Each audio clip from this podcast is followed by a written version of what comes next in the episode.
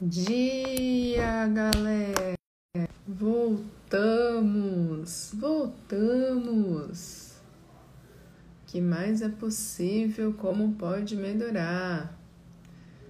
Café com leitura começando. Livro 13 começando. E aí, quem escolhe receber do livro 13? Hum? 13, 13. Quem tem pontos de vista em relação ao número 13? Dianísia. Bora lá. Vamos começar em alguns minutos a nossa leitura. Esperando a Daisy chegar, ativando o serviço de despertador. Vamos lá, meninada, mulherada. O que mais é possível? Caos, caos. O que o caos significa para vocês? Como vocês lidam com o caos? Dia Cris, dia Dani, dia D. Bora lá. Dia É ótimo. Silvia.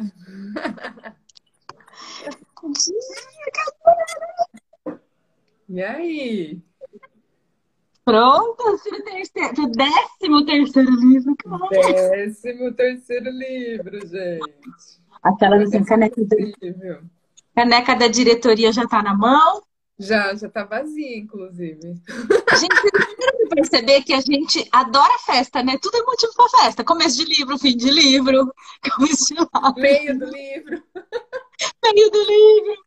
Gente, todo dia é dia de festejar. Ai, ai, ai. A gente nem vai. Acho que a gente vai contar como a gente acessou esse livro, sei lá, no final, né? Ah, é, só no final. Vamos fazer o combinado, amiga? Começar pelo, pelo Vamos fight? direto para aquela parte da, do diálogo. Beleza, gente. Olha, a gente tá ficando sem muita opção de livros com diálogo, gente. Sugere pra gente, porque pra gente é muito divertido. Quem conhece algum livro que seja nesse formato de diálogo, manda pra gente, pra gente pesquisar, olhar, perceber a energia do livro, se vai criar mais para todo mundo, pra gente escolher nesse formato que é muito divertido. Convidando aqui a galera. Eu já, já ativei o serviço de despertador. Dia, Rê! Dia! Gente, eu encontrei com a Suzana semana passada. Ela falou: Ai, eu sinto tanta saudade de vocês ao vivo. Olha só, Ah! Gente, Ontem, olha o que, que me veio. Se vocês ainda não têm o meu contato e da Daisy salvo no telefone, galera, por favor, não marca a toca, não. Salva, viu? salva! Porque se der pau no WhatsApp, vocês estão fritas. Tem que ligar! Liga Faz uma lista, até eu acho que no papel, com todos os telefones que vocês acham de pessoas que são importantes para vocês. Olha, aquelas bem assim, gente. Eu ainda tenho agenda de papel, adoro. E eu tenho os telefones anotados. Ai, caralho. Não, sabe por quê, gente? É, assim, é, é sério isso, assim. Eu não sei o celular de ninguém de cor. Eu E se mais. Antigamente eu sabia, hoje em dia não. Então eu tenho anotado e, e guardado. Porque eu não sei de cor nem o meu. Não, o meu eu sei. É, o meu eu sei, às vezes eu erro, mas eu sei. Tipo assim, eu sei o CPF do Jaime Decor e não sei o meu, entendeu? Assim. Ai, não acredito. Eu sei decor. Tô no mercado. eu sei de todo mundo. Não. Amiga, é de quatro aqui não dá pra decorar, não. Tem que ter. Eu sei pouquíssimos números. É, galera, calma aí. Eu acho assim, toda, toda vez que acontece esses movimentos, que o povo, que que, assim, qual que é a mágica do que eu e a Ellen hoje praticamos? Em outro tempo, a gente, assim, estaria surtando como a maioria. Então, assim, a gente surfa nessas crises, nesses surtos, e fica olhando para aquilo, assim, o que, que, de pior pode acontecer? O que, que de melhor pode acontecer? Nossa, o que, que está certo sobre isso? A gente começa a fazer pergunta e quando você vê, a coisa tá indo, tá passando. Senha do cartão, gente, eu não decoro. É a Daisy, gente, a rainha do bloqueio do cartão. Pelo amor de Deus, nunca vi, gente. Ai, cara. Dá pra nascer uma pessoa que bloqueia tanto cartão igual ela.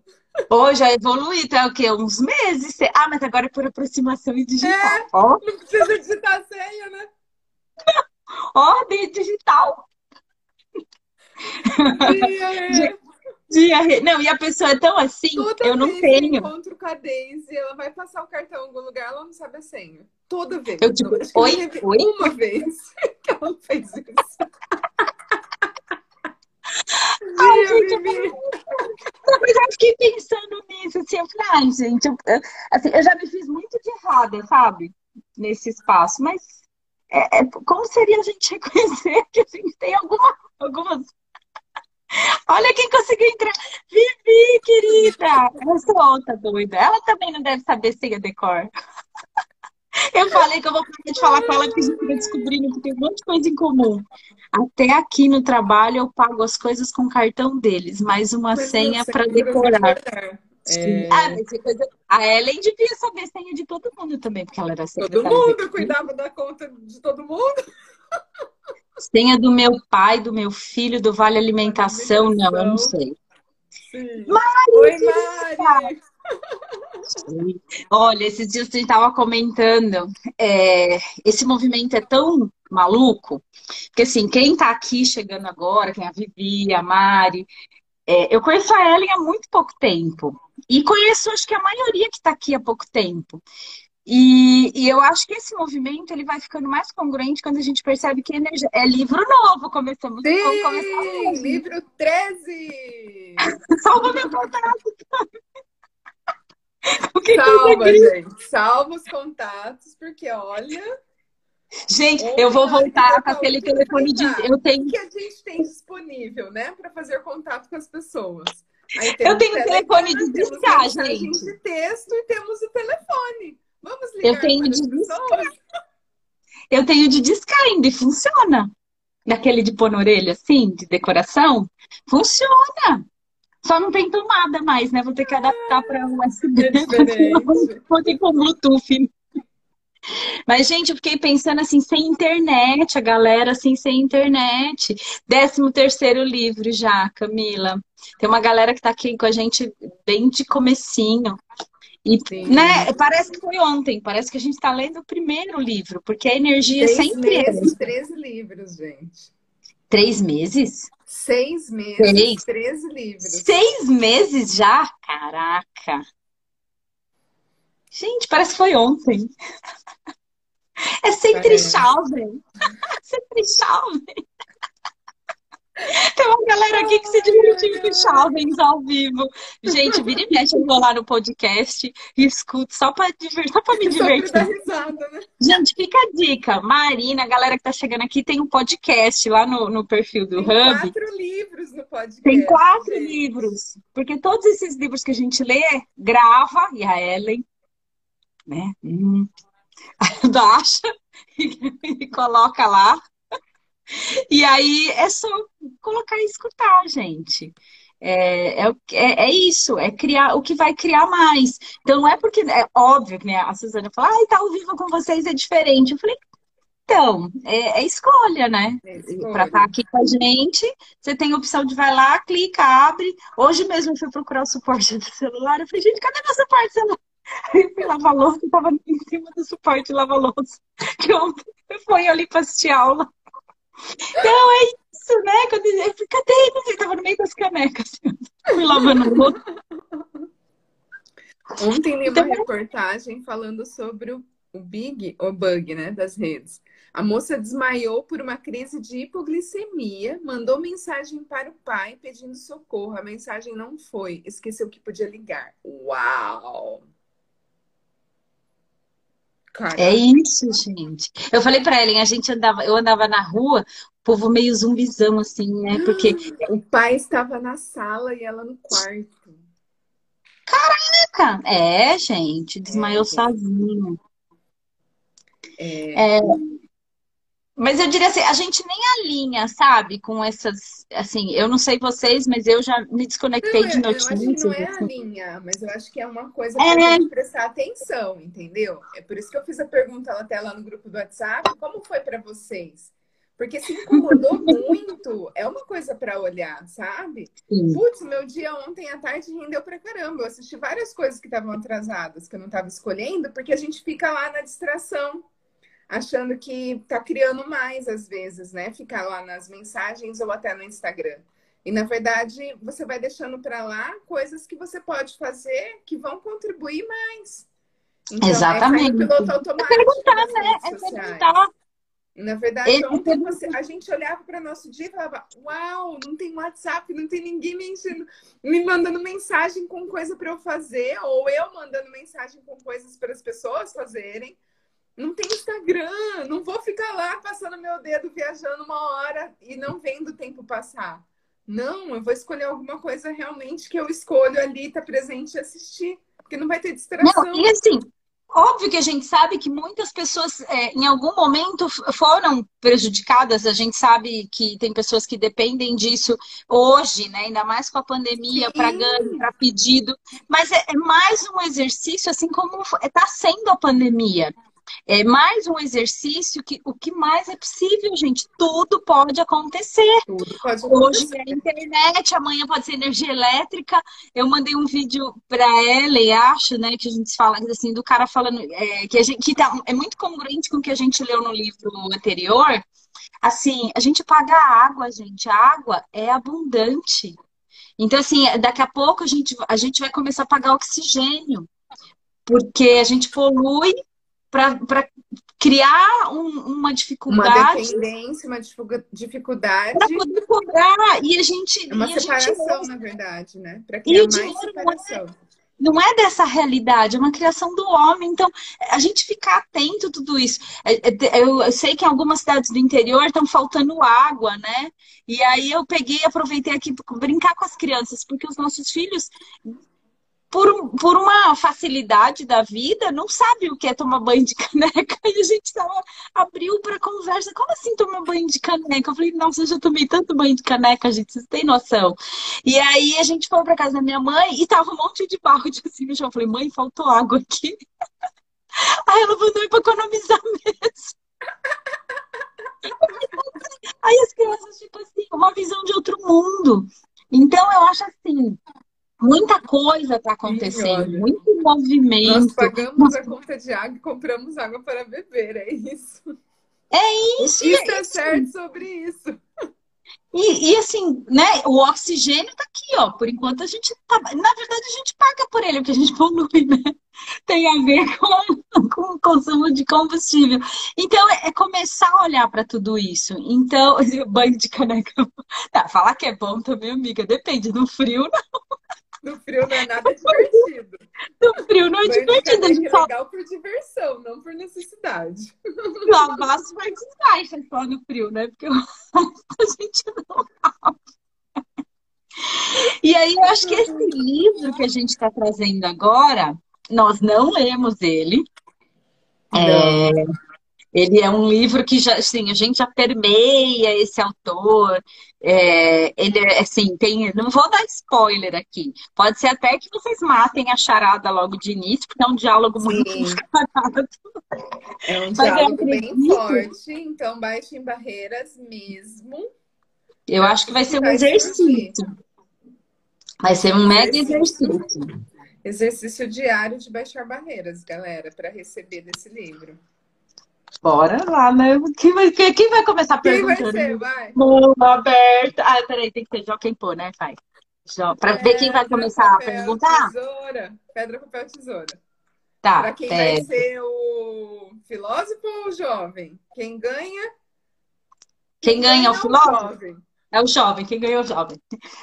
Pedra, papel. Pedra, papel, tesoura. Tem delay. Você corta. Você ganhou. Ganhei, eu sou jovem. Vou começar. Ai, que medo. Sim, querida. Bora, estamos começando aqui. Décimo terceiro livro. Bora lá, soltem os cintos, galera. A entrevista vai começar, hein? Ó, vê aí como você quer se denominar. Eu não, eu não, eu não vou ler as, as partes, por enquanto. Pode ser jovem e filósofo. É, verdade. Aqui começa a entrevista com o filósofo. Eu descobri o código secreto pelo qual tenho acesso aos seus pensamentos. Vim para lhe fazer algumas perguntas muito simples. Exijo que você me forneça respostas diretas e verdadeiras. Você está pronto para a entrevista, senhor filósofo? Sim, estou pronto. Mas primeiro, você deve se dirigir a mim com mais respeito. Durante esta entrevista, você se dirigirá a mim somente como Sua Majestade o filósofo. Com que direito você exige tal respeito real? Você deve saber que eu controlo 98% das pessoas do seu mundo. Você não acha que isso é motivo suficiente para me dar um título de realeza? Você tem prova do que está afirmando? Sim, tenho provas em abundância. No que consistem as suas provas? Consistem de muitas coisas. Se você quer respostas, você se dirigirá a mim como Sua Majestade. Algumas coisas você entenderá, outras não. Para que você entenda o meu ponto de vista, descreverei a mim mesmo e corrigirei a falsa noção de que as pessoas têm de mim e de onde eu habito. Esta é uma ótima ideia, sua, sua Majestade. Comece me contando onde você mora e então descreva a sua aparência física. A Camila truco, bem truco. Minha aparência física? Bem, meu querido senhor humano, jovem, humano. Eu não tenho um corpo físico. Um corpo físico me colocaria em desvantagem e seria um fardo que eu teria que carregar, tal como vocês, criaturas jovens humanas, o carregam ao longo da vida. Eu consisto de energia negativa, e vivo na mente das pessoas que têm medo. Também ocupo metade de cada átomo da matéria física e cada unidade de energia mental e física. Talvez você entenda melhor a minha natureza se eu lhe disser que eu sou a porção negativa do átomo. Ah, eu entendo o que você está querendo dizer. Você está preparando o terreno para dizer que se não fosse por você, não haveria mundo, nem estrelas, nem elétrons, nem átomos, nem seres humanos. Nada, não é isso?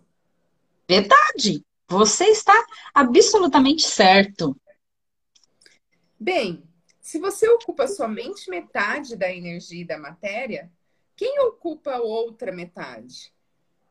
A outra metade é ocupada pela minha oposição, oposição? O que você quer dizer com isso?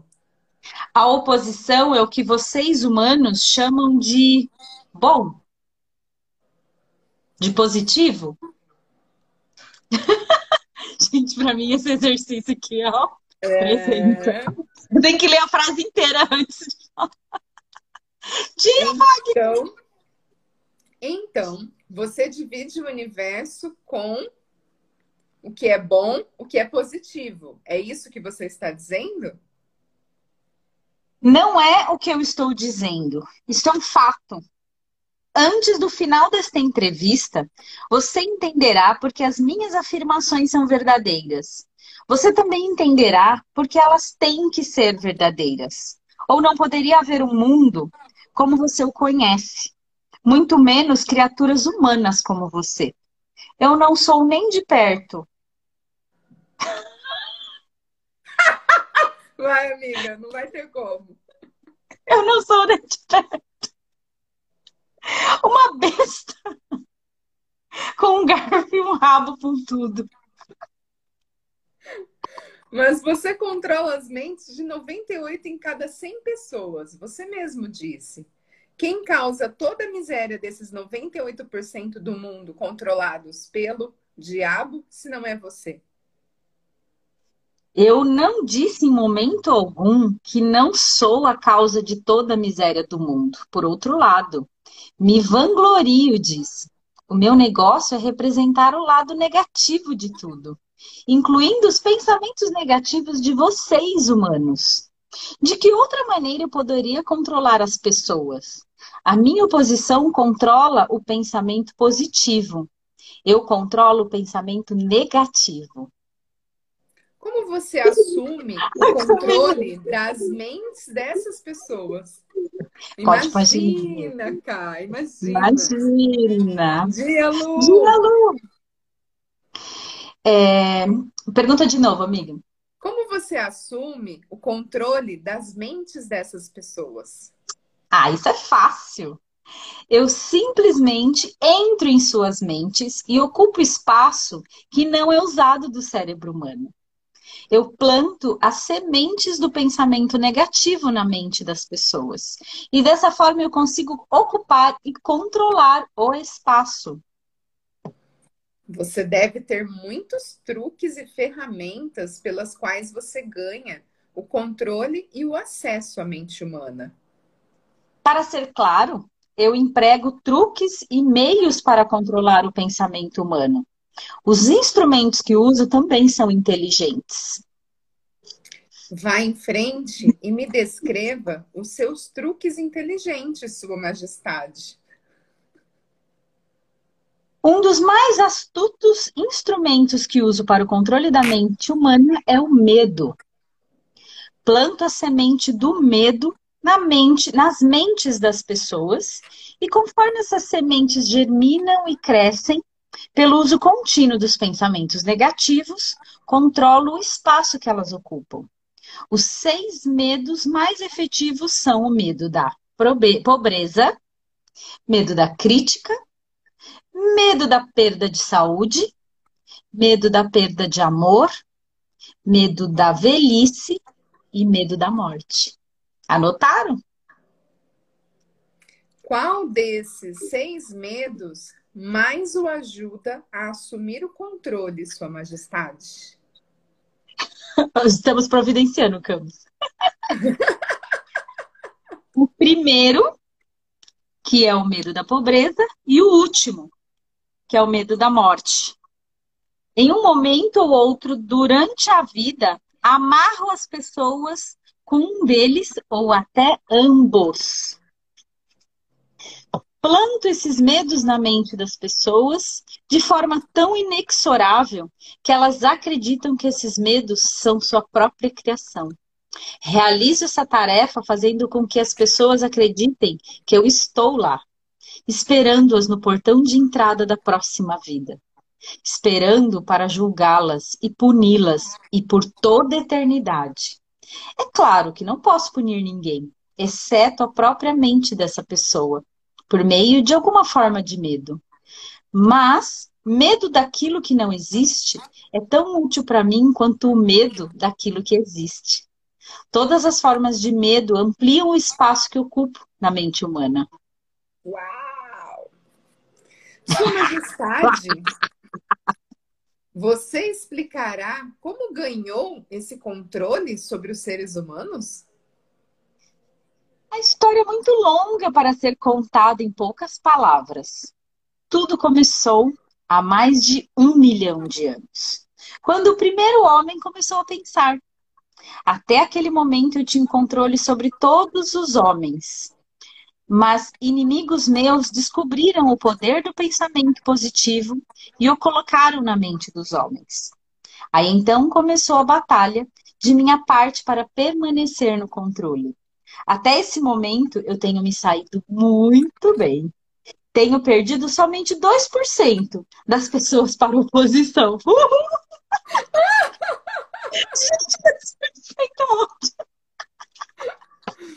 o que eu posso extrair da sua resposta é que os homens que pensam são seus inimigos. Isso está certo? Isto não está certo, mas está correto. Me conte mais sobre o mundo em que você vive. Vivo onde quer que eu escolha. O tempo e o espaço não existem para mim. Sou uma força que, para descrever melhor para você, deve ser considerada como energia. Meu lugar físico favorito, conforme lhe falei, são a mente das pessoas. Controlo uma parte do espaço do cérebro de cada ser humano.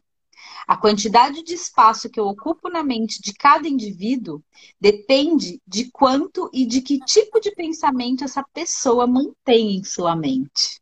Conforme já lhe falei, não posso, sob nenhuma hipótese, controlar uma pessoa que pense. Você fala da sua oposição. O que você quer dizer com isso? O meu oponente controla todas as forças positivas do mundo, tal como o amor, a fé, a esperança e o otimismo. O meu oponente também controla os fatores positivos de todas as leis naturais do universo.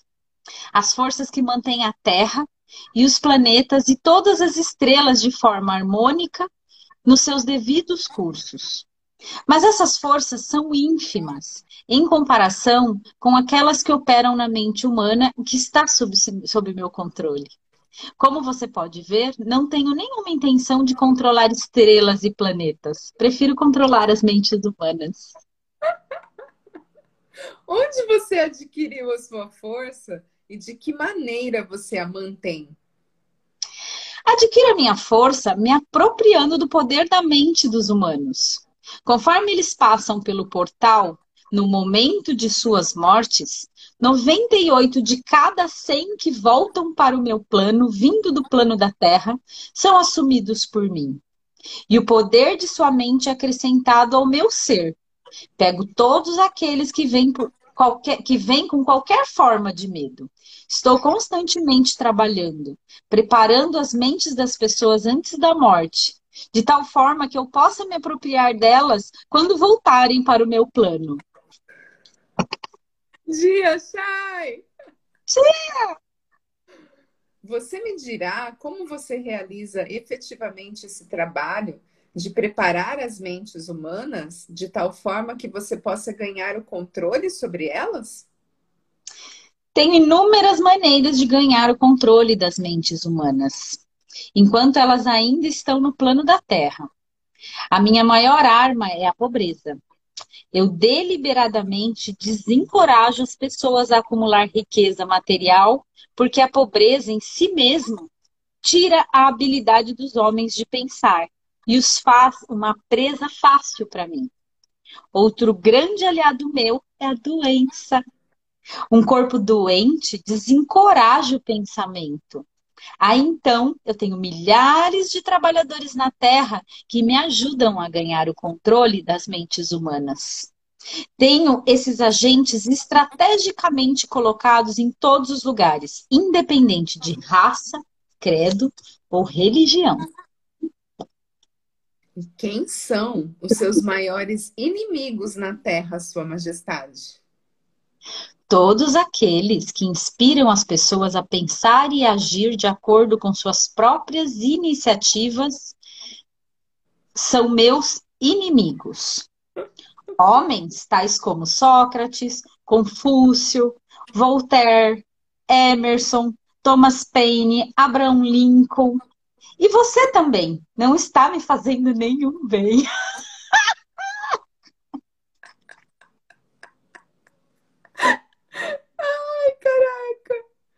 É verdade que você usa homens que possuem grandes riquezas?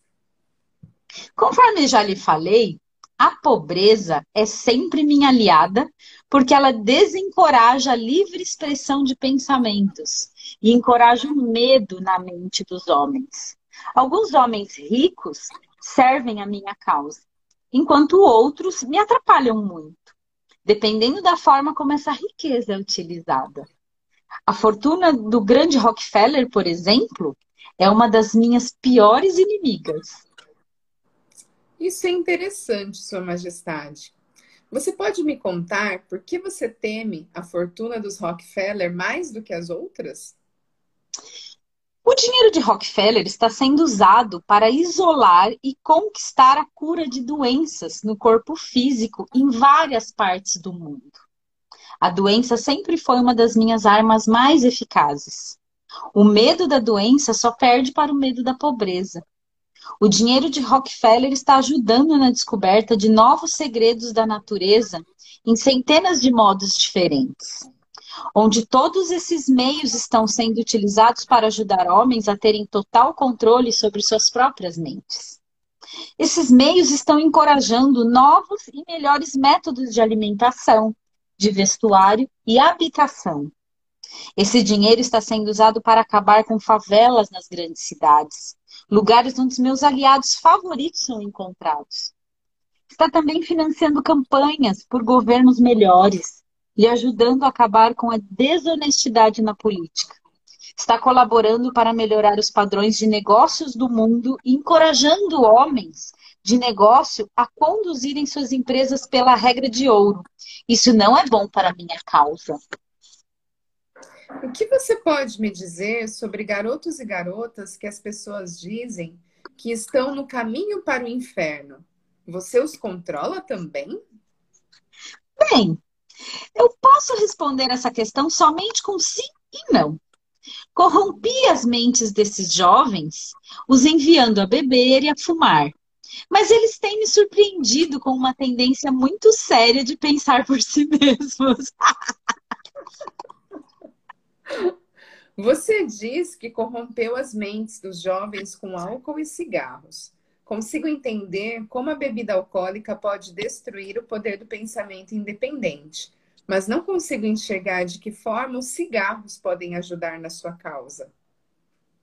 Você pode não saber, mas os cigarros quebram o poder da persistência. Eles destroem o poder da resistência acabam com a habilidade de concentração. Eles matam e diminuem a imaginação e ajudam em muitos outros meios para que as pessoas não usem suas mentes da forma mais efetiva. Você sabia que tenho milhões de pessoas, jovens e velhas de ambos os sexos, que fumam dois maços de cigarro por dia? Isso significa que eu tenho milhões de pessoas que estão gradualmente destruindo o seu poder de resistência. Um dia adicionarei ao seu hábito de fumar cigarros outros hábitos destruidores de pensamento, até o momento exato de ganhar o controle de suas mentes. Hábitos vêm em pares, em trios e em quartetos. Qualquer hábito que enfraqueça a força de vontade de uma pessoa também abre portas para outros hábitos negativos dominarem a mente dessa pessoa. O hábito do cigarro não somente diminui o poder de resistência, como também desencoraja a persistência. Ah, não. Ele diminui o poder de resistência, como também desencoraja a persistência, além de enfraquecer outras relações humanas. Nunca pensei que cigarros pudessem ser uma arma de destruição, Sua Majestade. Mas a sua explicação dá um novo enfoque no assunto. Quantos se entregam a esse hábito destrutivo de que você tanto se gaba? Estou, eu estou orgulhoso dos meus números. Milhões agora são vítimas e o número cresce a cada dia. Em breve, devo ter a maior parte do mundo entregue a esse hábito. Em milhares de famílias tenho seguidores desse hábito, incluindo cada membro da família. Garotos e garotas muito jovens estão se entregando a ele. Eles estão aprendendo como fumar apenas observando seus pais, irmãos mais velhos e irmãs. Quais dos dois você considera a maior arma para ganhar o controle das mentes humanas? O cigarro ou a bebida? Sem hesitar, eu diria o cigarro.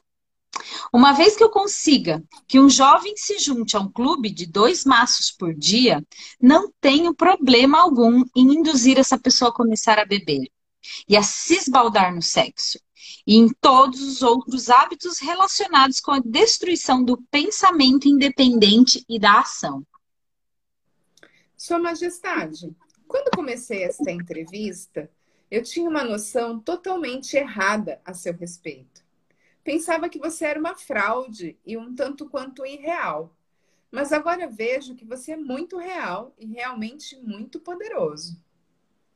A sua desculpa é aceita, mas você não precisa se preocupar. Milhões de pessoas já questionaram meu poder. E a maior parte delas eu peguei no meu portal, assim que elas fizeram a passagem. Não peço que ninguém acredite em mim. Prefiro que as pessoas tenham medo de mim. Não sou um mendigo. Consigo tudo que eu quero pela inteligência e pela força. Mendigar para que as pessoas acreditem nos meus princípios não faz parte da minha natureza, e sim da minha oposição. Sua Majestade, por favor, me perdoe se eu estiver sendo rude, mas eu não seria capaz de me olhar no espelho novamente se não lhe dissesse aqui e agora que você realmente é uma desgraça, porque se aproveita de pessoas inocentes. Sempre tive o conceito errado a seu respeito.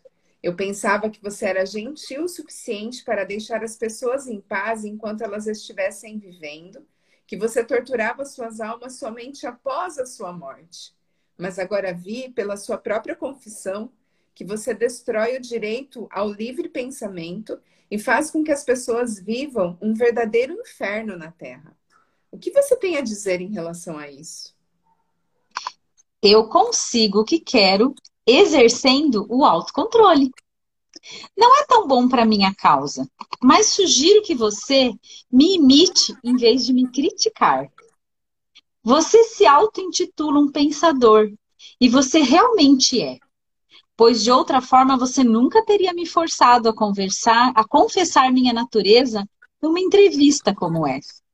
Mas você nunca será o tipo de pensador que me amedronta, a não ser que você consiga ganhar e exercer total controle sobre suas próprias emoções.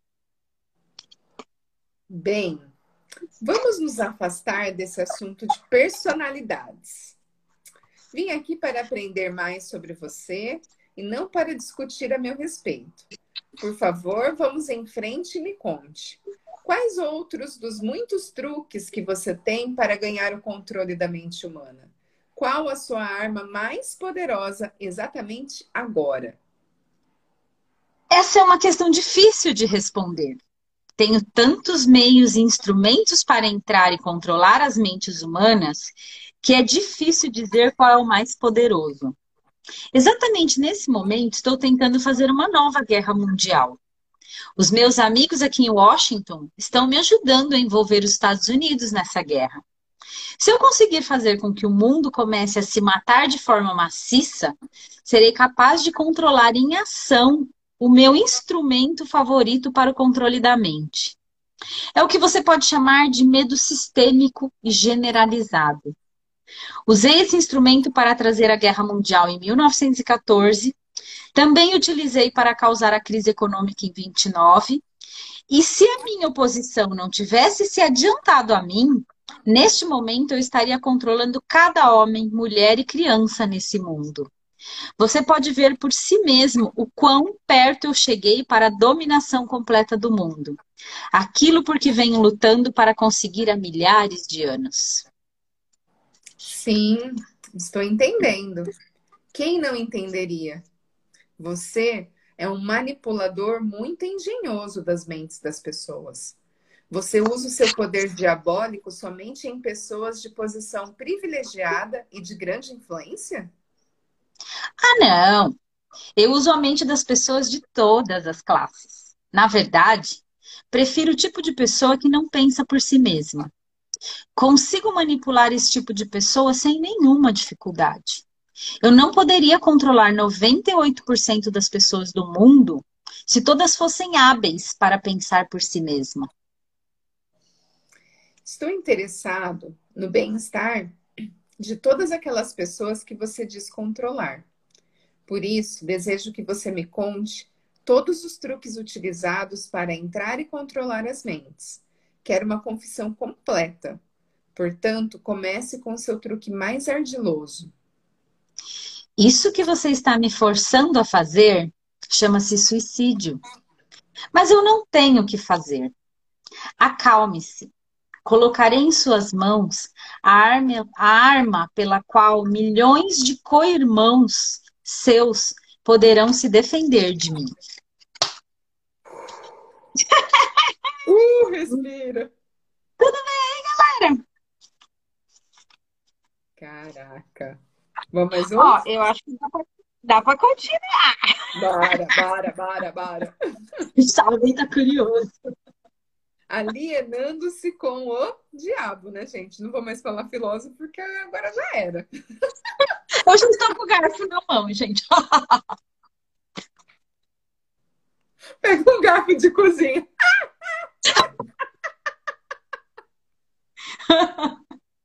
Calma. Amanhã a gente, amanhã a gente vem alinhada, gente. A gente segue a energia. Calma. Ai, caraca, bora lá. Diga-me primeiro, qual é o seu truque mais inteligente? Aquele que você usa para capturar o maior número possível de pessoas. Se você me forçar a revelar esse segredo, isso significará a perda de milhões de humanos que hoje habitam o planeta Terra. E ainda milhões que estão por nascer. Eu lhe imploro que me permita passar por essa questão sem respondê-la. Então, Sua Majestade, o diabo está com medo de uma simples e humilde criatura humana. Isso está certo mesmo? Certo, para mim não está. Mas é verdade. Você não tem necessidade de roubar a minha ferramenta de trabalho mais importante. Por milhões de anos dominei as criaturas humanas por meio do medo e da ignorância. Aí você vem e pensa em destruir as minhas armas, fazendo com que eu conte como as uso com as, contra as pessoas? Você não se deu conta de que, se me forçar a revelar meus segredos, perderei a minha vantagem e meu poder sobre as mentes que, porventura, lerem esta confissão? Você não tem compaixão? Onde está o seu senso de humor? Você não sabe brincar?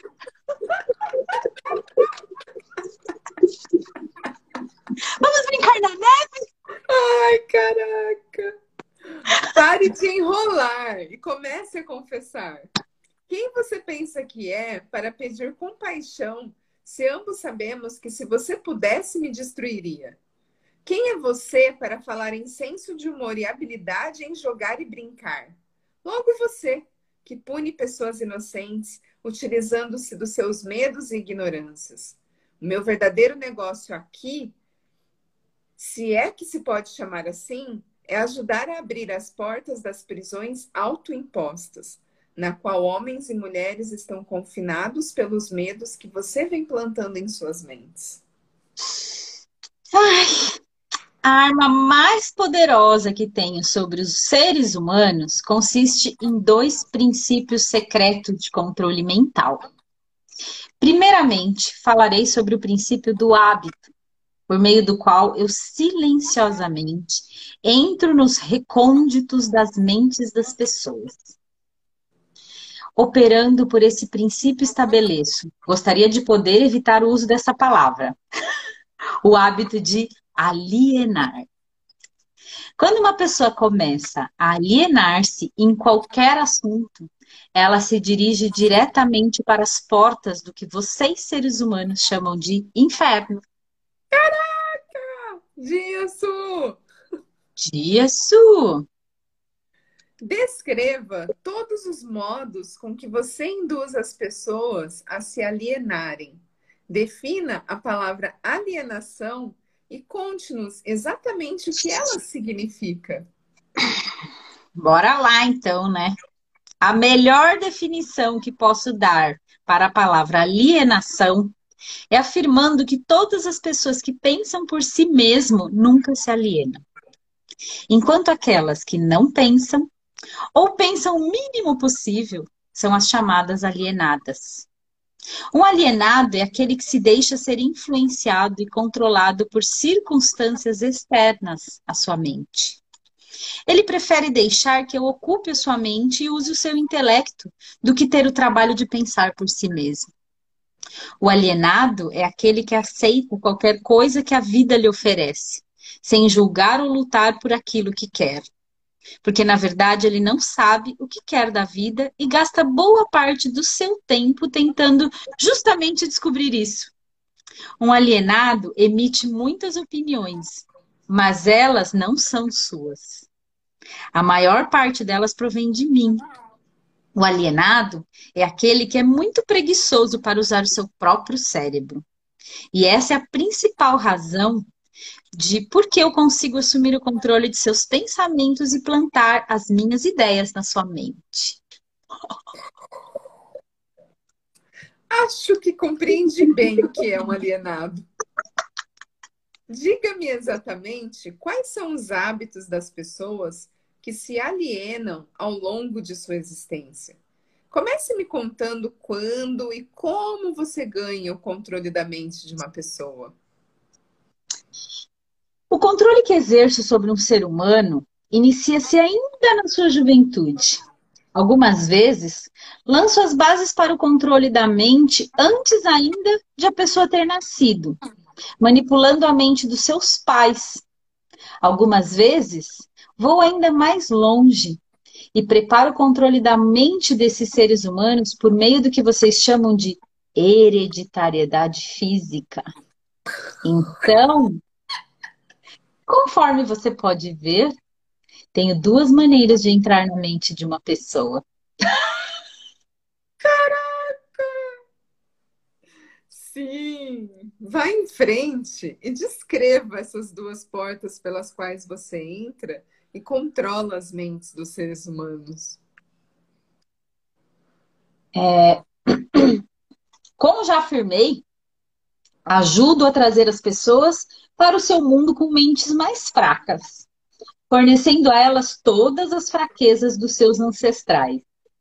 Você chama esse princípio de hereditariedade física. Após o nascimento, usa o que vocês seres humanos chamam de ambiente como um início de controlá-los. É aí que entra o princípio do hábito. A mente é nada mais, nada menos do que a soma de todos os hábitos. Um por um, entro na mente e estabeleço hábitos que levam finalmente à completa e absoluta dominação. Diga-me, quais são os hábitos mais comuns pelos quais você controla as mentes das pessoas? Aqui vem um dos meus mais sábios truques. Entro nas mentes das pessoas por meio de pensamentos que elas acreditam serem seus. Os mais úteis para mim são medo, superstição, avareza, ganância, luxúria, vingança, raiva, vaidade e preguiça. Por meio de um ou mais destes, consigo entrar em qualquer mente, em qualquer idade.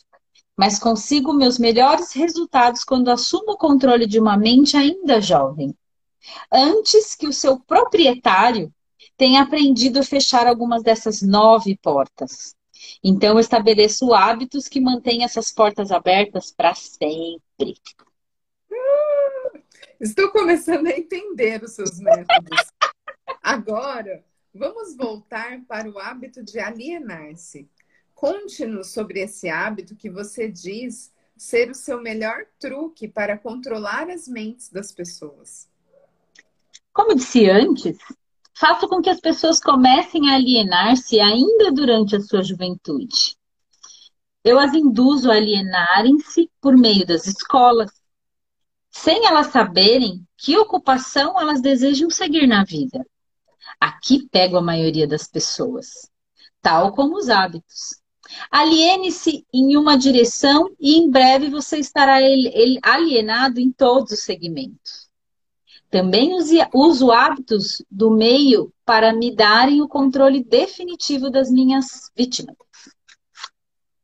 Entendo. Faz parte do seu negócio treinar crianças no hábito de alienar-se, induzindo-as a ir para a escola sem propósito ou objetivo. Agora me conte alguns dos seus outros truques pelos quais você faz as pessoas alienarem-se. Bem, meu segundo melhor truque em desenvolver o hábito de alienar-se é um que coloca em operação em conjunto com pais, professores e instrutores religiosos. Eu previno a não me forçar a mencionar esse truque. Não o revele.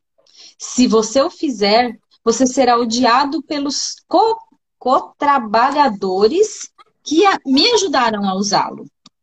Se você publicar essa confissão em forma de um livro, o seu livro será barrado nas escolas.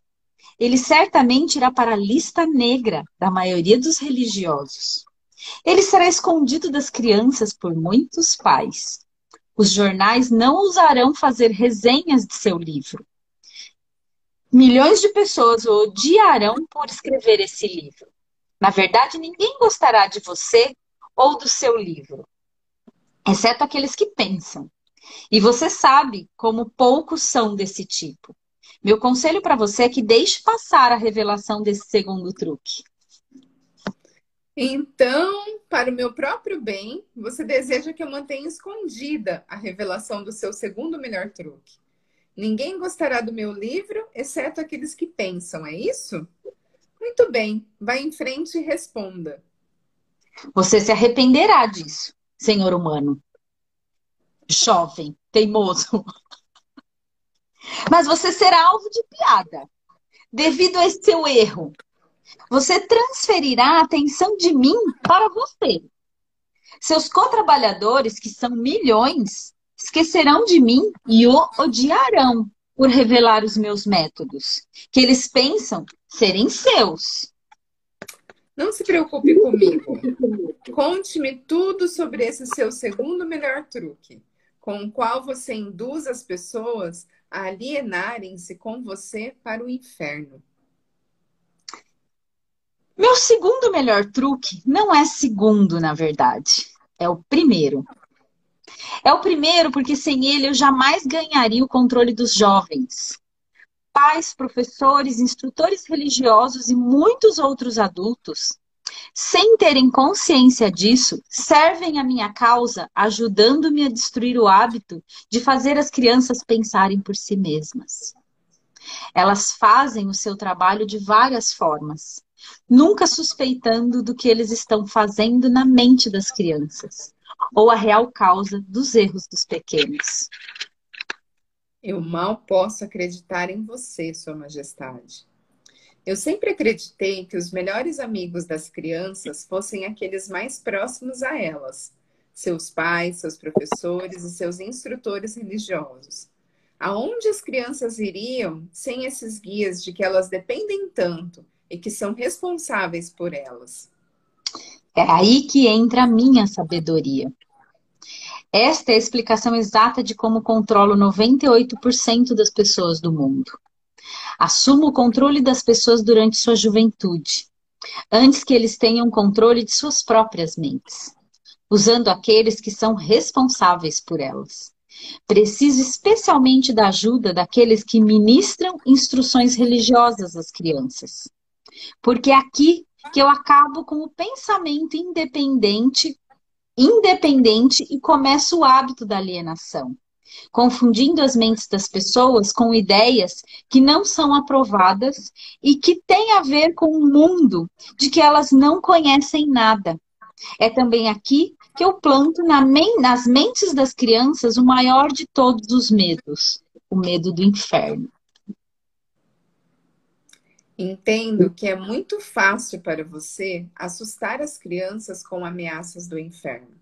Mas como você consegue fazer com que elas continuem a temer você e o seu inferno após elas tornarem-se adultas e pensarem por si mesmas? As crianças crescem mas nem sempre aprendem a pensar por si mesmas. Uma vez que eu consiga capturar a mente de uma criança por meio do medo, enfraqueço a habilidade dessa criança de pensar racionalmente e também de pensar por si mesma. E essa fraqueza ela carrega durante toda a sua vida. Contaminar a mente de uma criança antes que ela tenha total controle sobre si mesma não seria tomar para si uma vantagem desleal? Os fins justificam os meios. Sendo assim, é justo. Não tenho essa, essas limitações idiotas de certo e errado. O que me importa é o poder. Uso toda e qualquer fraqueza humana que conheço para ganhar e manter o controle da mente. Dia, Carol.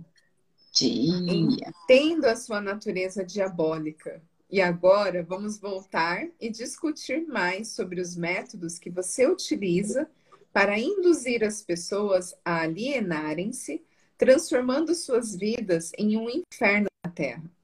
Pela sua confissão, entendi que você toma as mentes das crianças enquanto elas são muito jovens e vulneráveis.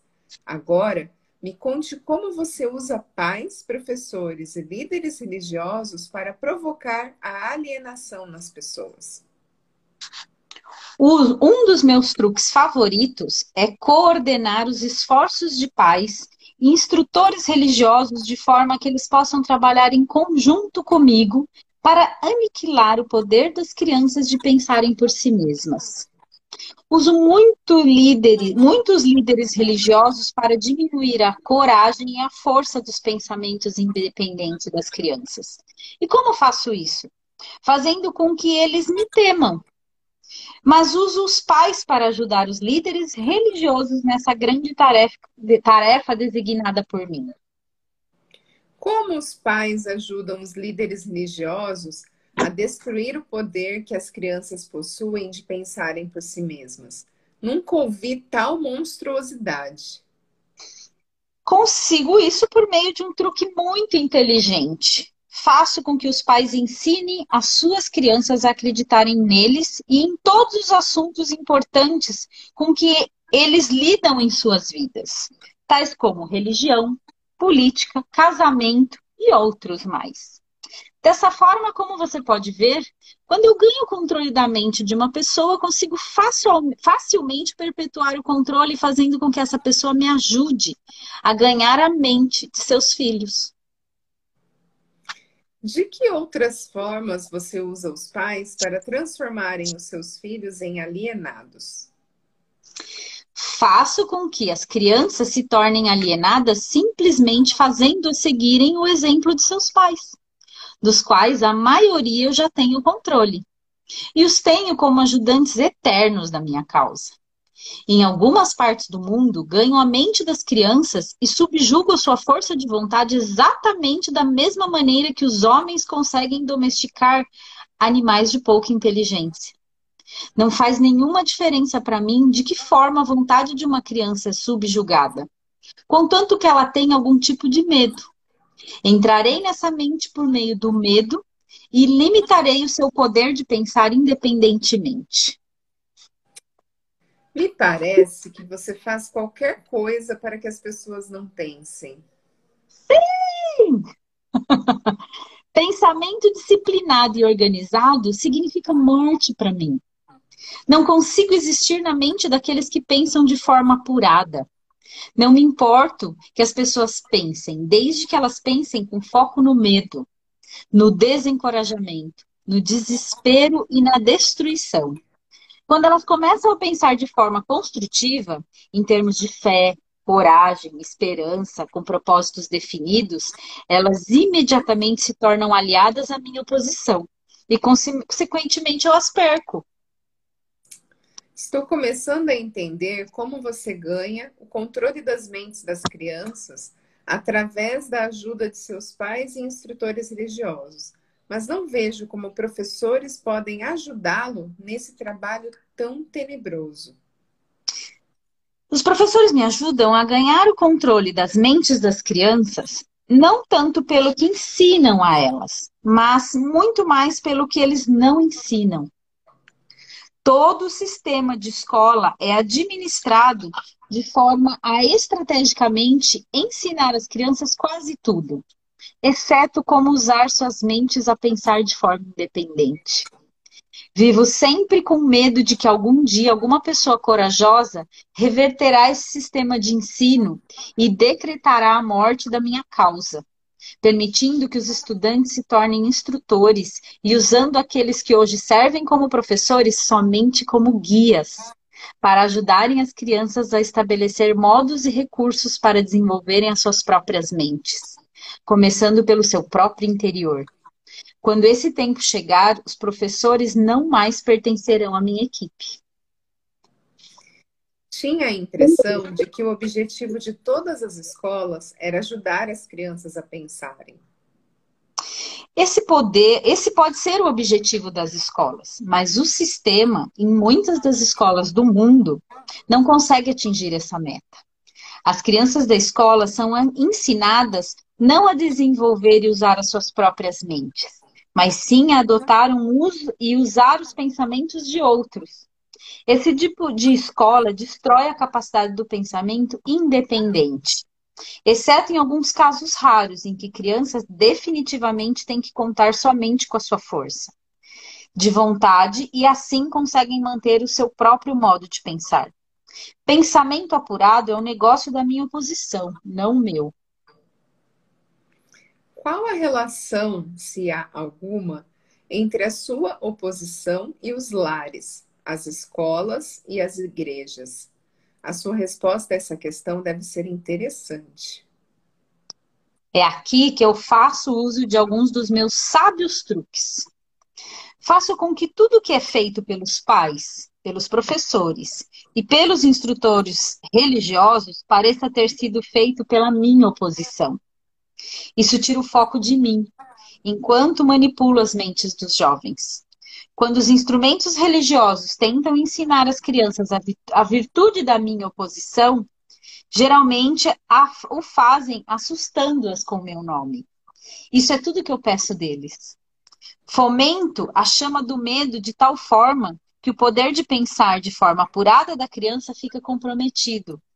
Nas escolas, os professores aprofundam a minha causa, mantendo as crianças tão ocupadas, decorando informações não essenciais em suas mentes, que ela não tem oportunidade de pensar ordenadamente ou de analisar corretamente as coisas que lhes são ensinadas. Você considera a favor da sua causa todos aqueles que são pegos no hábito de alienar-se?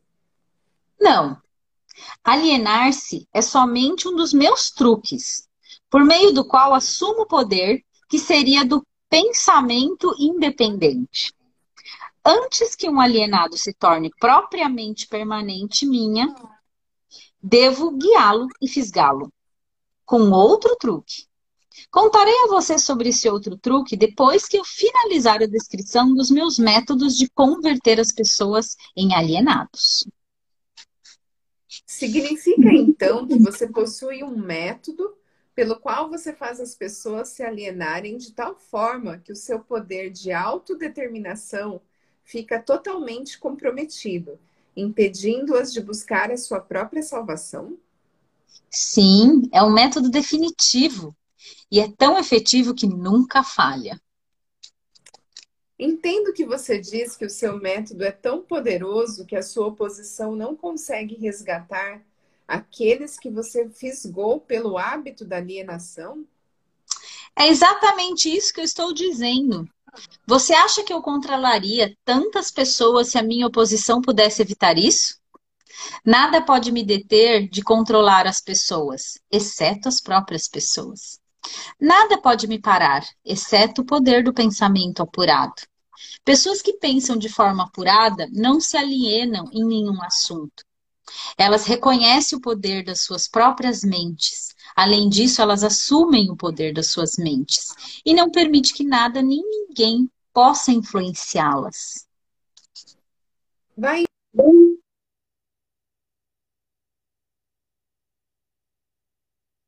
Oi? Ligação aqui. Entrou uma ligação. Vai em frente e conte-me mais dos seus métodos, pelos quais você faz as pessoas alienarem-se para o inferno com você. Faço com que as pessoas se alienem em todos os assuntos que eu possa controlar o pensamento independente a e a ação. Pegue, por exemplo, o tema saúde. Faça com que a maioria das pessoas coma muita comida. É o tipo errado. E o tipo errado de comida. Isso leva à indigestão e à obesidade e destrói o poder do pensamento apurado. Se as escolas e igrejas ensinassem às crianças maneiras mais sadias de alimentar-se, elas causariam um dano irreparável à minha causa. Casamento. Faço com que os homens e mulheres alienem-se em seus casamentos sem planos ou objetivos delineados para converter o relacionamento em harmonia. Aqui está um dos meus mais efetivos métodos de converter as pessoas ao hábito de alienar-se. Faço com que as pessoas casadas discutam e briguem sobre assuntos financeiros. Eu as faço brigar e desentender-se sobre a forma de educar as crianças. Faço com que entrem em controvérsias desagradáveis sobre seus próprios assuntos íntimos e em desacordo sobre amigos e atividades sociais. Eu as mantenho tão ocupadas procurando falhas uma nas outras que elas nunca têm tempo suficiente para fazer qualquer coisa que pudesse quebrar o hábito da alienação profissão. Ensina as pessoas a, tornar, a tornarem-se alienadas, fazendo com que elas abandonem as escolas para pegar o primeiro emprego que acham, sem nenhum plano ou objetivo definido, sem nenhuma meta ou propósito, exceto a sobrevivência. Por meio desse truque, mantenho milhões de pessoas tomadas pelo medo da pobreza durante toda a sua vida. Por meio desse medo, eu as guio lentamente, mas sempre para frente, até o ponto em que nenhum indivíduo consegue quebrar o hábito da alienação. Poupança. Faço com que as pessoas gastem deliberadamente e que economizem o mínimo ou nada, até que eu as tenho totalmente sob o controle pelo medo da pobreza. Ambiente. Faço com que as pessoas alienem-se em ambientes desarmoniosos e desagradáveis em seus lares, nos lugares onde trabalham, nos seus relacionamentos com parentes e desconhecidos, e faz com que elas fiquem nesses ambientes até que eu as tenha sob o controle no hábito da alienação. Pensamentos dominantes. Faço com que as pessoas alienem-se caindo no hábito de pensar negativamente. Isso leva a atos negativos envolve as pessoas em controvérsias e preenche as suas mentes com temores, pavimentando dessa forma o caminho para eu entrar e controlar as suas mentes. Quando entro, faço com que as pessoas pensem que esses pensamentos negativos são criações suas. Planto as sementes do pensamento negativo nas mentes das pessoas por meio do púlpito das igrejas, dos jornais, dos filmes, do rádio e de todos os outros meios de que a mídia se utiliza para chegar até a mente. Faço com que as pessoas me permitam tomar conta de seus pensamentos porque eles estão muito preguiçosos ou muitas ou muito indiferentes para pensar por si mesma. Concluo pelo que você diz que alienação e procrastinação são a mesma coisa, é verdade? Sim, isso é verdade. Qualquer hábito que me leve uma pessoa a procrastinar, de tal forma que a pessoa deixe para depois tomar uma decisão definitiva, conduz ao hábito da alienação. O homem é a única criatura que se aliena? Sim! Todas as outras criaturas movem-se de acordo com as leis definidas pela natureza. O homem sozinho desafia as leis da natureza e aliena-se quando quer, tudo que ocorre fora das mentes dos homens é controlada pela minha oposição, por leis tão claras e definidas que se alienar é impossível. Controla as mentes dos homens somente devido aos seus hábitos de se alienarem, que é outra maneira de dizer que controla suas mentes somente porque eles negligenciam e recusam-se a controlar e as suas e usar as suas próprias mentes. Isso está ficando uma coisa muito profunda para um mero ser humano. Vamos voltar para a discussão de algo menos abstrato. Por favor, me diga como o hábito da alienação afeta as pessoas no dia a dia da vida. E diga-me também de que forma uma pessoa mediana conseguiria entender. Eu preferiria manter essa entrevista entre as estrelas em alto nível. Não tenho dúvida que você preferiria. Isso pouparia de ficar exposto. Mas vamos voltar para a Terra. Diga-me agora o que o hábito da alienação está fazendo para nós, como nação, aqui nos Estados Unidos. Francamente, devo dizer a você que odeio os Estados Unidos de tal forma que só o diabo pode odiar. Isso é interessante. Qual a causa desse ódio? A causa nasceu em 4 de julho de 76, quando 56 homens assinaram um documento que destruiu as minhas chances de controlar a nação. Você conhece esse documento como a Declaração da Independência. Não tivesse sido pela influência desse maldito documento, eu teria nesse momento um ditador governando o país.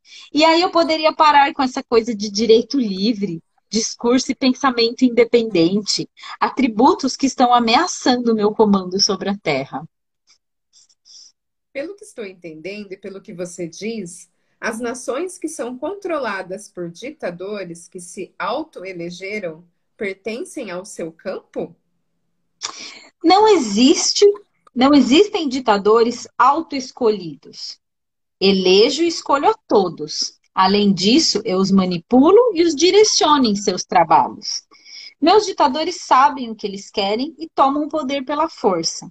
Olha o que fiz por meio do Mussolini na Itália. Olha o que estou fazendo por meio de Hitler na Alemanha. Olha o que estou fazendo por meio de Stalin na Rússia. Meus ditadores governam essas nações para mim porque as pessoas foram subjugadas pelo hábito da alienação. Meus ditadores não se alienam. Esse é o motivo pelo qual eles governam para milhões de pessoas e as mantêm sob meu controle. O que aconteceria se Mussolini, Stalin e Hitler se tornassem traidores e desobedecessem a você e a sua regra? Isso não acontecerá, porque eu os tenho à custa de uma propina bem paga. Estou pagando cada um deles com a medida de suas vaidades, fazendo com que eles acreditem que as suas ações são próprias. Isso é um truque meu. Vamos voltar aos Estados Unidos e aprender alguma coisa do que você está fazendo para converter as pessoas ao hábito da alienação. Exatamente agora, estou pavimentando a estrada para um regime ditatorial, semeando as sementes do medo e da incerteza na mente das pessoas. Através de quem você está realizando o seu trabalho? Principalmente por meio do presidente Roosevelt. Estou destruindo a sua influência com as pessoas, fazendo com que eles se alienem na questão de trabalhar um acordo entre empregadores e empregados. Se eu conseguir induzi-lo a alienar-se por mais um ano, ele será tão fortemente, fortemente desacreditado que eu poderei entregar o país a um ditador. Se o presidente continuar a alienar-se, eu paralisarei a liberdade pessoal nos Estados Unidos do mesmo jeito que destruí na Espanha, na Itália, na Alemanha e na Inglaterra. O que você está dizendo leva-me a uma conclusão de que se alienar é uma fraqueza, que inevitavelmente acaba em fracasso, seja por indivíduos ou nações. É isso que você prega? Alienar-se é a causa mais comum de fracasso de qualquer momento da vida. Consigo controlar qualquer um que eu possa induzir a forma a formar o hábito da alienação, seja qual for a área de atuação. As razões para isso são duas. A primeira, o alienado fica tão vulnerável que consigo moldá-lo com minhas próprias mãos e dar forma e da forma que eu escolher a ele. Isso tudo porque a alienação destrói o poder da iniciativa individual. Segunda, o alienado não consegue buscar ajuda da minha oposição, porque a oposição não é atraída para nada que seja leve e inútil.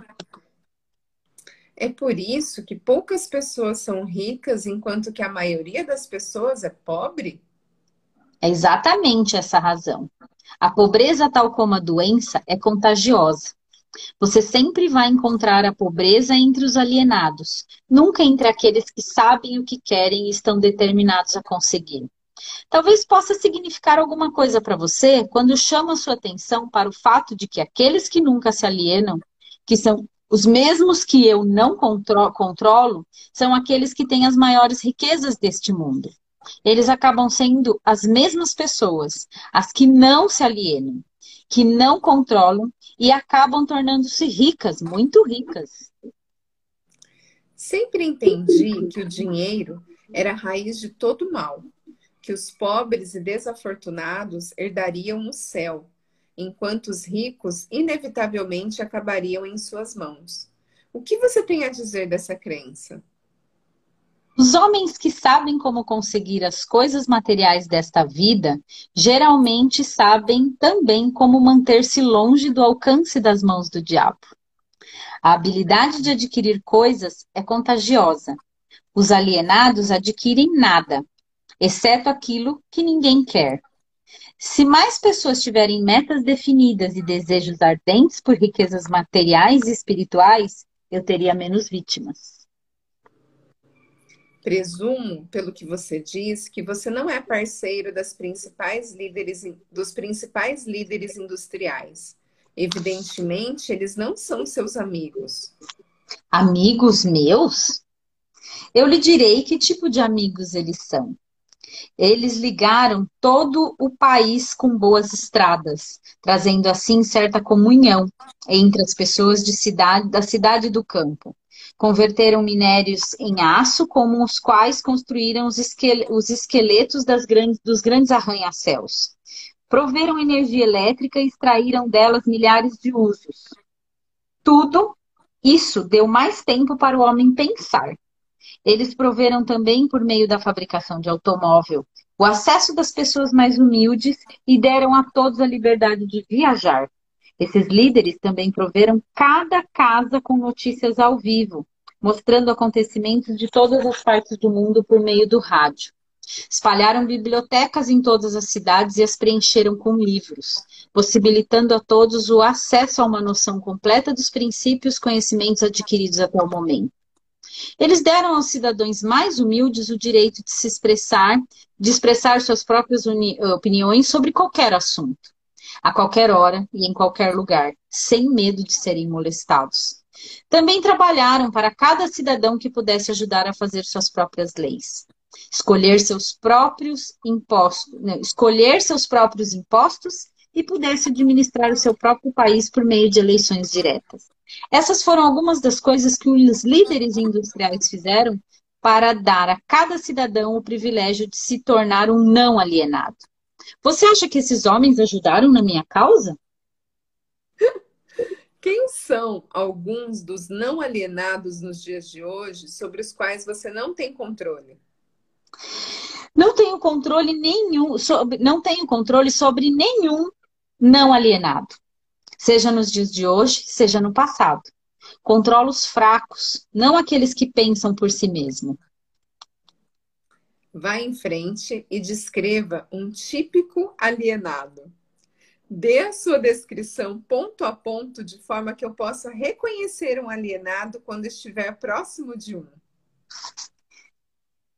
A primeira coisa que você notará em um alienado é a sua total falta de propósito sobre a vida. A sua falta de autoconfiança será evidente. Ele nunca conquistará nada por meio do pensamento e do esforço. Ele gasta tudo o que ganha e gasta ainda mais se consegue crédito. Ele ficará doente ou debilitado por alguma causa real ou imaginária. E clamará aos céus ao sofrer a menor dor física. Ele terá pouca ou nenhuma imaginação. Ele não terá entusiasmo nem iniciativa para começar qualquer coisa que não seja forçado a fazer e expressará claramente sua fraqueza, pegando o atalho de tudo que puder. Ele terá um temperamento explosivo e total falta de controle sobre suas emoções. A sua personalidade será sem magnetismo e não trairá, atrairá nenhuma pessoa à tua volta.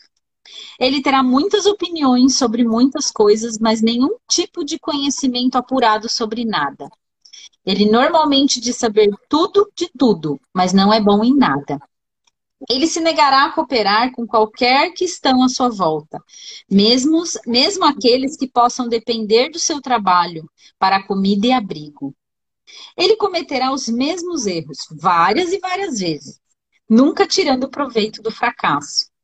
Ele terá uma mente limitada e intolerante em todos os aspectos, sempre pronto a crucificar todos aqueles que estiverem em desacordo com ele.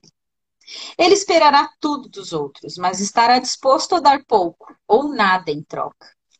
Ele começará, ele começa várias coisas, mas não termina nada. Ele será taxativo na condenação do seu governo. Ele nunca, mas ele nunca lhe dirá definitivamente como a gestão pode ser melhorada. Ele nunca tomará decisões sobre nada. E se puder evitá-las, e se for forçado a decidir, tem grande possibilidade de que ele reverta suas decisões na primeira oportunidade. Ele começará, ele comerá muito e se exercitará muito pouco. Ele beberá bebida alcoólica se alguém pagar para ele. Ele apostará muito. Ele criticará outros que estiverem sendo bem-sucedidos em suas carreiras. Em poucas palavras, o alienado trabalhará duro para não pensar, enquanto outros trabalharão para ter uma boa vida. Ele contará uma mentira antes de admitir sua ignorância em qualquer assunto. Se ele trabalhar para outros, ele os criticará pelas suas costas e o elogiará na sua frente. Você acabou de me dar uma descrição gráfica do alienado.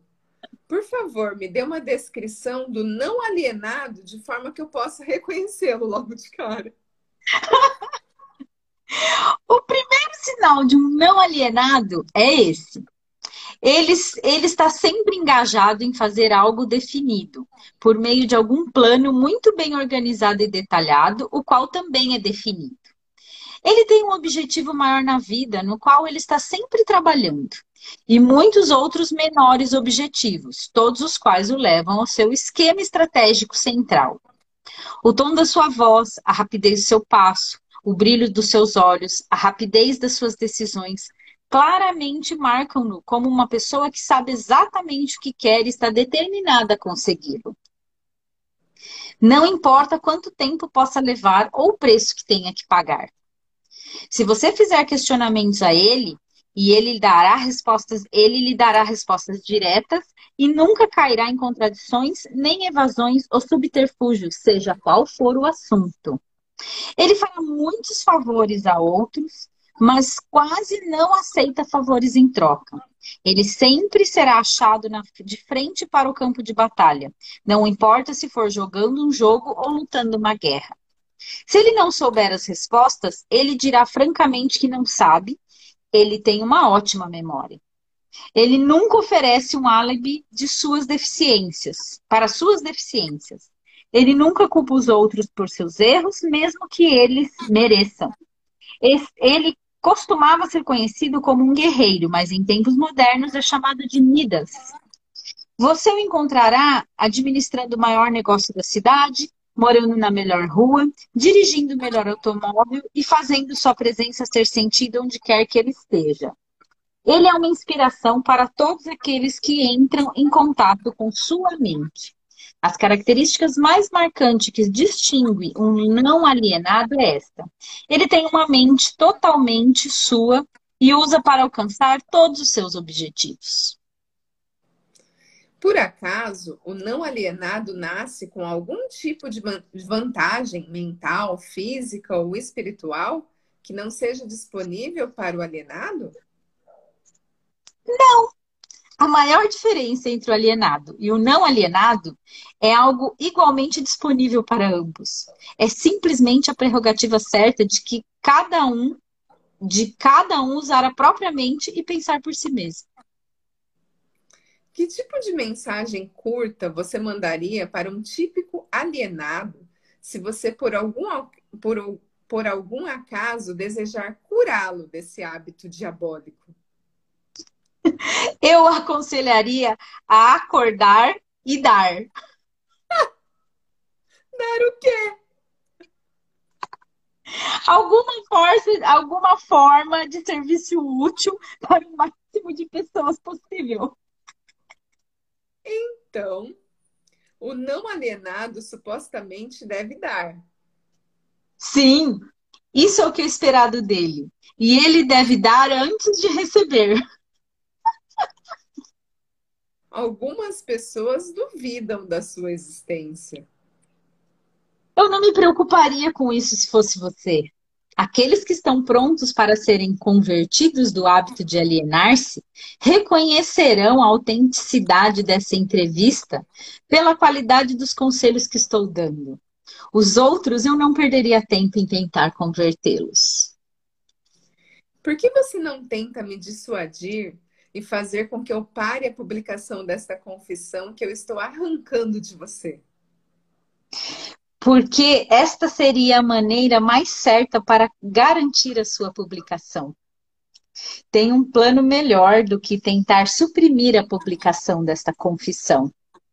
Apressarei você para ir em frente, então sentarei e lhe assistirei sofrer quando alguns dos meus alienados de fé começarem a tornar a sua vida difícil. Eu não precisarei negar a sua história. Os meus seguidores farão isso por mim. Aguarde e verá.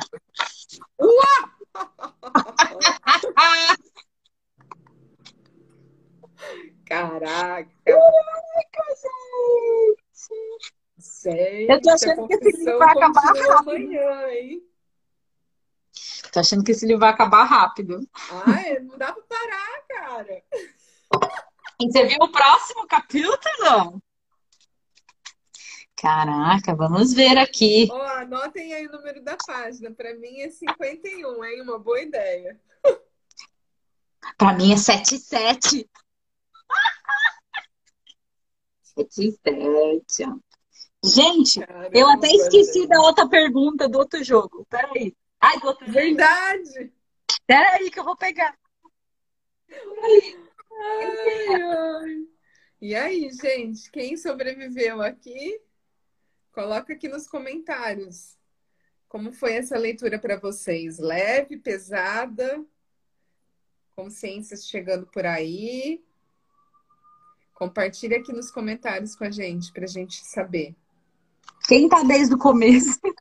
É, não, quem ficou aqui é que tá desde o começo. É engraçado, né? Porque a gente só percebe um. Pra quem ficou. pra quem ficou. Vamos Truco, ver. Né, James? Truco. É isso, gente. Para quem ficou. Tá disposto a falar sobre isso, né? Percebe, assim, né, a, a ideia a da temática muda, quando a gente né? faz os livros? é muito diferente. Mas você sabe que é, é, a hora que a gente estava lendo, várias pessoas entraram e saíram, né? Mas é, eu acho que quando a pessoa entra no meio e a leitura já está rolando, percebe uma energia pesada. Sim. E aí acaba saindo. Mas para elas que estão aqui desde o começo, sabem a energia que a gente começou a leitura. Então é diferente, é um espaço diferente. Mas é, é, isso, é essa dinâmica que eu acho interessante do Instagram, porque a pessoa não fica, né? É não muito fica. essa coisa do Silêncio total nos bastidores. Calma que amanhã a gente... Ô, amiga, a gente vai ter que dar um jeito de paramentar o babá. Ai, gente. Ai, Bora. Vamos ver qual se mostra. Ó, oh, nem quer que essa aqui se apareceu primeiro. É. Ah! Vai quebrar o clima. eu fiquei, quando eu fui buscar o jogo, eu falei, nossa, será que vai vir uma carta um pouco mais leve para trazer diversão? Conte piada. Ah!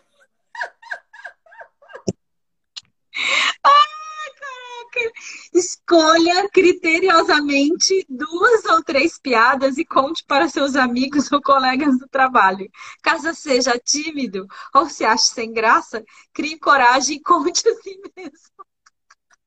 Gente, eu acho assim, se, a gente for olhar trazendo para a temática do livro, eu acho que tudo que propõe a gente aí para esse espaço do pensamento, de quebrar rotina, de, de, de, mostrar que a gente é capaz, independente, tipo assim, eu, eu nunca me achei boa de piada, mas eu acho que é um exercício.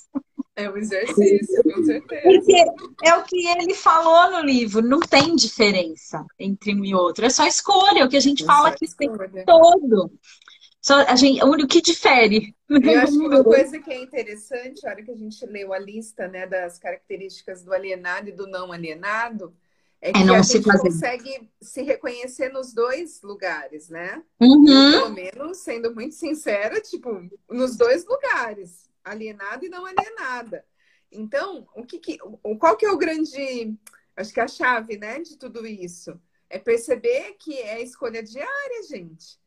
Tem não, dias também... que a gente pode. Que é o tempo todo isso está em ação, né? Tudo isso está em ação o tempo todo. Então não tem uma definição. Ah, eu sou não alienada. Eu não sou alienada. Ou eu Exatamente. sou alienada. Não. Em alguns momentos você vai estar tá em um quadrante, em alguns outros momentos você está em outro. Mas é perceber que a gente tem escolha de sair. E indo para o lugar que, assim, se a gente for considerar que quem está fazendo a pergunta é um humano e nós, como humanos, temos sempre ainda a polaridade, em algum momento ele falou: não tem certo e errado. Não tem. Então, é, é, sair desse lugar de certo e errado e, mais uma vez, fazer o que é leve para você, pensar por si mesmo. É, é o sexo errado, é ser você. Independente, independente, independente das duas listas. É, independente. independente de ser ou não alienado. Porque lembra que a gente sempre fala aqui que o ser alienado também é uma escolha, e tudo bem. Não tem certo e errado. Se é o que é leve para você e é o que vai criar mais para você, baixando barreiras. A gente começou a leitura falando muito disso de baixar barreiras. E, é, e trazer essa coisa do exercício diário. Porque a gente, como humano, vai fazer perguntas querendo respostas, e ele está dando as respostas que a pessoa ali está perguntando. Cabe a nós fazer análise da resposta que faz sentido ou não e da pergunta, né? Sem definição, né? Sem é, o julgamento. Eu acho que o maior exercício que a gente traz com um café com leitura, mais uma vez, é sair do espaço do julgamento. E aí o que a gente percebe com as pessoas que, por exemplo, às vezes entram e saem, ah, isso aqui não é legal, eu vou sair, isso aqui é legal, eu vou ficar. Então, é a polaridade. Né? é, é o certo e errado. Né? É a definição. E aí é o que define o que, é legal, o que, que cria mais. Para mim, essa leitura, assim como tudo que eu e a Ellen tá fazendo, assim, fica muito congruente, que assim, a gente sabe que não vai parar.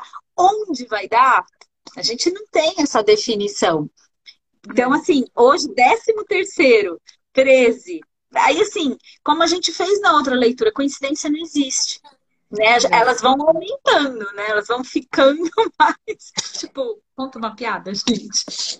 Vamos tornar isso mais divertido. Então, galera, a gente, independente do que as pessoas estão passando aqui ou não, o que está criando ou não, a gente sabe para quem está aqui isso é congruente. E beleza. O dia que não for, compartilha, comenta. É, esse espaço que eu e a Ellen cria é de todos. Então, se vocês em algum momento estão tá percebendo, tá leve, tá pesado, que leitura é essa? Porque, ó, traz a pergunta. Não se faça Sim. de rápido. Que eu acho que é um exercício que. Não fica tentando se encaixar, sabe, nos rótulos que as leituras trazem. Exato. É, tudo isso é para trazer consciência de que a gente tem escolha o tempo todo. Não é para convidar ninguém a ir para o errado de si. Nunca. Não. Né? Uhum. É, é, é, o contrário, é o que está certo sobre isso que eu não estou percebendo. Então, se identificou ali com não alien, com alienado, o que, que eu estou captando aqui? Quem estou sendo que eu estou me fazendo de alienado nessa vida, né? O que, o que, que se requer para que eu escolha o que eu sei para sair desse estado de alienado para o estado de escolha? Porque alienado e não alienado é muito essa coisa de, do espaço de perceber que não tem escolha, que não tem possibilidades. E é, é acho que é isso é, que ele está trazendo. Que a gente faz, é. Ele está avisando. É para a gente convidar vocês para o espaço das possibilidades. E resumindo o capítulo, né? Ele falou, falou, falou, falou tudo para no final falar não tem diferença. Que tem a escolha. Exato. Sim. A última resposta que ele deu foi exatamente essa. Não, porque, assim, a gente sempre vai para aquele lugar, ah, que o outro tem, eu não tenho, isso, aquilo, isso, aquilo, o aquilo e outro. Não tem o aquilo e outro, é todo, é junto. É, e o é quanto é... que a gente usa, às vezes, essa energia que a gente trouxe à tona hoje, justamente para nos parar. Uhum. Né? A gente usa isso como desculpa para não criar a nossa vida. Que é um dos um, tá num dos itens da lista lá, né? E aí tudo bem, é, mas é perceber, trazer isso à tona. Então, é, a gente sabe que quando a gente traz a leitura, a gente sabe o que vai criar a partir disso, mas a gente escolhe criar mesmo assim. Então, esse é o convite. Baixar barreiras e, e pau. É isso. É e, isso. criar a partir desse espaço. Eu acho que o convite para o pensar também é legal. Esse convite para tipo, você perceber, mas peraí, por que, que eu tô aqui? Por que, que, assim, essa coisa da hereditariedade? É, é assim, olhar para si, né? E fazer perguntas para você mesma. Exatamente. Mesmos, né? Que é um exercício que a gente já propôs numa das leituras lá atrás, que qual, o que, que você faz realmente por você? Porque assim, ok que a gente, tipo assim, quem fuma, a gente sabe que em algum momento começou a fumar para pertencer a um grupo, a uma galera, não fazendo um fumante de errado. Mas hoje ele olhar para isso e saber que ele pode se questionar, putz, mas por que, que eu fumo? É uma Essa escolha. É o piloto automático das escolhas, né? É uma escolha fumar? E se eu resolver parar de fumar hoje, o que, que vai acontecer? Exato. É estar, aí volta para o exercício de estar na presença. Na presença. Eu quero e acabou. Se todos se unirem. É um bom, um bom exercício. É, para mim, essa coisa do alienado e não alienado é muito estar na presença ou não. Né? Isso. Né? Quantas escolhas a gente faz é, não estando na presença e acaba se tornando um, um resultado ali de uma coisa. Né? Ou a, a desculpa, né? A desculpa, tipo, ah, é isso mesmo que tinha para acontecer. Mas, mas justamente por não estar na presença, a gente acaba sendo o resultado de algo. Se a gente está na Exato. presença, a gente consegue mudar as circunstâncias, escolher diferente, criar coisas diferentes na nossa vida e convidar coisas diferentes na nossa vida. A gente sai daquele. Aí, da linha, aquela coisa do, da consequência. Linear. Não, para mim era só isso mesmo que podia acontecer. Não. Não. Mas aí, qual que é o outro exercício, né? Que assim, como você sai desse espaço? Fazendo pergunta. Sempre. Sempre. A pergunta que vai te empoderar e fazer que mudar. Vai abrir espaço, na verdade, para você perceber que você tem escolha. E não é fazendo pergunta buscando uma resposta, mas sim saber seu. É fazer a pergunta e falar, nossa, que, que escolha eu teria aqui se, se não fosse isso ou aquilo? É, é esse o exercício da pergunta, fazer pergunta para abrir para outras possibilidades. É aquela que a gente máxima que a gente sempre usa aqui. Como pode melhorar? Sempre pode melhorar. Como a gente Sim. trouxe no trailer, não tem difícil. Tem fácil e mais fácil. Como mais pode ficar mais fácil? Se fumar é o mais fácil, ok, desde que você esteja consciente que é uma escolha sua, que você não está fazendo isso porque o outro pediu. Porque... É, é, é esse exercício, colocar no papel quais foram as coisas que você fez por você mesmo. Tipo, estar aqui no Café com Leitura é uma escolha. Sim. Tipo, vamos, vamos. E o dia que pesar, a gente vai fazer pergunta. Mas por que, que tá pesando? Por que, por que, que, tá, tá não sei o quê? Que, né? que, que, e aí, tá, a gente qual que é a mentira por trás disso, né? Que tá trazendo esse peso à tona. E aí, para quem tá aqui, que eu tô vendo que tem uma galera nova, na sexta, às 11h11, a gente abre o jogo da pergunta, que a gente, a gente traz um pouco mais disso, do, de como a gente usa as perguntas no nosso dia a dia. Então, uhum. qualquer dúvida, gente, perguntem. Ou aqui, ou no nosso pessoal. Ou liga, ou né? Ou liga! É. Liga! Liga pra mim! Meninas, eu não entendi nada. Nossa, que nosso telefone não vai parar, né? Eu escolho isso, gente. Pode ligar. Pode Salva o nosso contato da galera que tá lá no grupo do WhatsApp. Vai lá. Contatinho da Deise. Anota no post-it, cola, porque vai que agenda, gente. E perde tudo. Gente, alguém aqui tem agenda de papel? Eu tenho. Eu não tenho mais, tem não, gente que, Gente, não tem? Eu tenho. Eu não consigo ainda. Eu tenho de papel. Tem mais não. Eu uso. Eu uso. Não, é, não precisa nem ir para esse lugar, é salva só no celular, gente. O celular não vai dar pau. Se der também, né? Aí é outro espaço, né? Pode dar. É, é. É, mas, é, mas é que hoje a gente usa, por exemplo, o WhatsApp, às vezes a gente não salva nem o contato da pessoa. Sim. Porque a conversa já está aberta lá, você vai conversando com a pessoa e nem salva o contato da pessoa. E Aí você perde. Aí você vai procurar na agenda para fazer uma ligação, porque o WhatsApp deu pau, e aí? Não tem. Não tem telefone. Salvem. Salvem pelo menos os contatos, né? De pessoas Galera, que vocês acham que, que vai criar mais. A cartinha, conforme combinado, vai lá no nosso grupo do WhatsApp. Nosso grupinho fechado. Sim. Amanhã a gente volta com mais é dessa, possível. dessa leitura. Que mais é possível, porque a gente não leu esse livro e a gente só vai divulgar no final. Quem Só. já tiver alguma noção, compartilhe de que livro que é. Dá um Não, spoiler. não pra gente. compartilha, guarda para Não, você. no- no particular. Diversão. É. Que a gente não sabe se vai falar, ah, esse livro ou não é. Ai, estou na dúvida. Ai, ai. Bora Certo, lá, galera. galera. Amanhã Bora lá. volta. Saindo em Três. três, dois, um.